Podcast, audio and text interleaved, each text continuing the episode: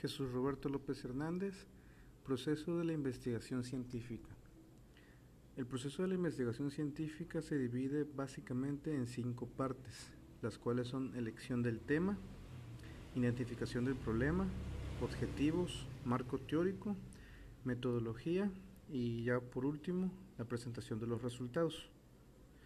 Como primer paso tenemos la elección del tema, que es una de las partes más importantes ya que aquí vamos a de primera de primera mano delimitar el tema. No podemos eh, escoger un tema tan amplio como por ejemplo eh, idiomas.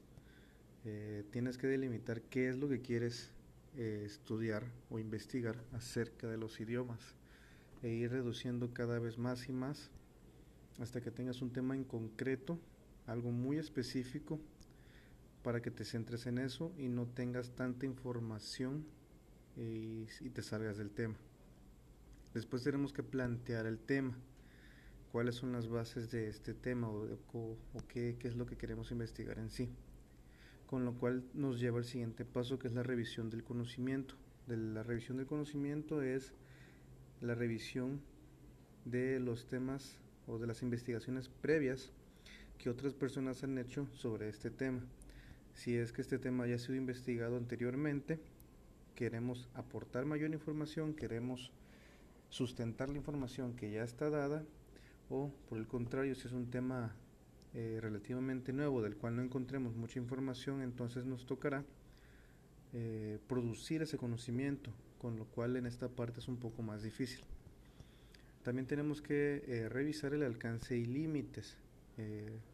Eh, tenemos que delimitar los límites históricos, límites geográficos y revisar por último los recursos, con qué recursos contamos para investigar este tema.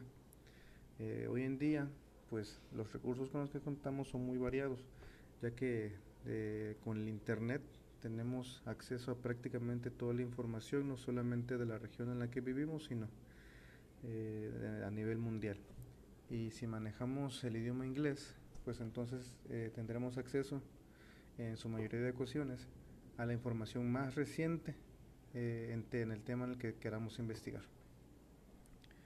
El punto que sigue es el problema como tal, es identificar qué problema existe en el tema que elegimos. Si es que hay un problema, entonces describir ese problema, cuáles son sus características, qué, qué es lo que está pasando.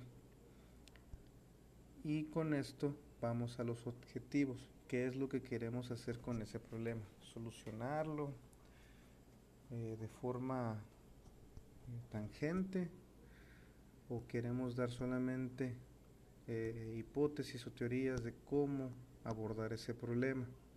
Tenemos que verlo tanto de aspectos generales como un todo, también como aspectos más específicos, cómo abordar el problema desde diferentes ángulos. Con lo cual vamos al siguiente paso, que es el marco teórico, que es investigar nuevamente los antecedentes y en este, en este lugar una vez identificados los objetivos, tanto generales como específicos, pasamos a hacer el marco teórico, en el cual tenemos que empezar con los antecedentes del problema. ¿Qué es lo que ha pasado con este problema a lo largo de la historia? ¿Qué casos han habido de este problema? Tanto ya sea a nivel nacional como a nivel internacional, si es que el problema va más allá de nuestro territorio inmediato con lo cual también tenemos que hacer una definición conceptual. Esto quiere decir que tenemos que identificar las palabras claves, las palabras más importantes o los conceptos más importantes que, sean concernientes a nuestro problema y definirlos como en una, en una clase de, en un tipo de diccionario, un tipo de, glosario, para después pasar a formular la hipótesis o las hipótesis eh, con las cuales nosotros pretendemos abordar el, tema, pretendemos abordar el problema de nuestro tema elegido. Y por último, en el marco teórico tenemos que revisar todas las variables que este problema nos suponga. Tenemos que dividirlas en sus diferentes dimensiones para poder entonces crear encuestas y las herramientas que posteriormente utilizaremos para recabar la información. Esta parte es muy importante ya que dependiendo de este de, de que también hagamos esto también será la calidad de nuestros de nuestras herramientas y por ende la calidad de los resultados que nosotros obtengamos de, de las encuestas o cual sea el tipo de, de herramienta que hayamos elegido. Será la calidad de la información que obtengamos al final. Por último tenemos la el paso de la metodología, qué tipo de metodología utilizaremos para abordar nuestra investigación. Como primer paso, en la metodología tenemos que definir la población a la cual vamos a, abordar para obtener nuestros datos si es que vamos a hacer una investigación de campo.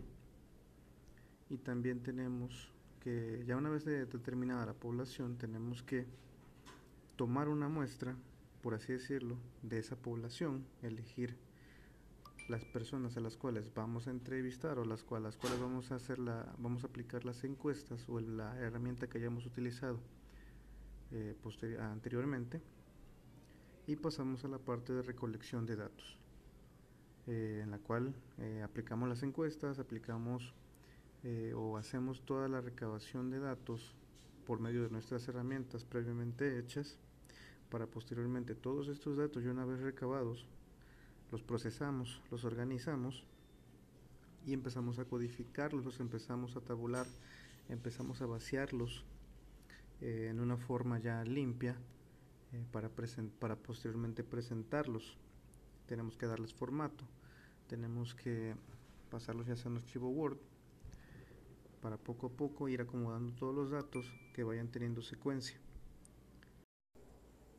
Y ya como último paso, después de que ya vaciamos toda la información, solamente nos queda presentar los resultados, ya sea la institución o personas a las cuales o por las cuales hemos hecho la investigación, o si fue por cuenta propia, presentarla al campo en el cual estamos eh, trabajando.